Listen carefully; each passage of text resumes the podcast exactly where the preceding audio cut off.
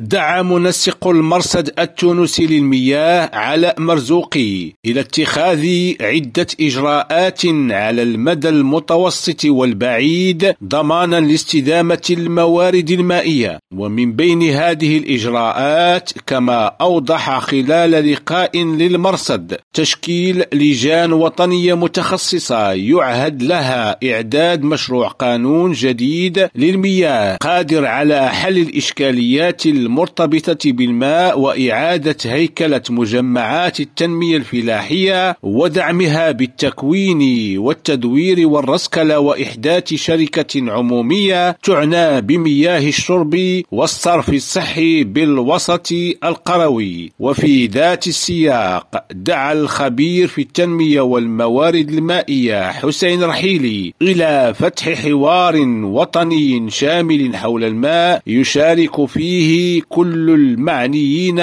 بالمياه كما دعا إلى ضرورة إلزام شركة الفوسفات بقفصة والشركات النفطية بالتخلي عن استعمال المياه المعدة للشرب في نشاطها والشروع في رقمنة كل الشبكات المائية بتونس. عبد الله البشواري ريم راديو نواكشوط.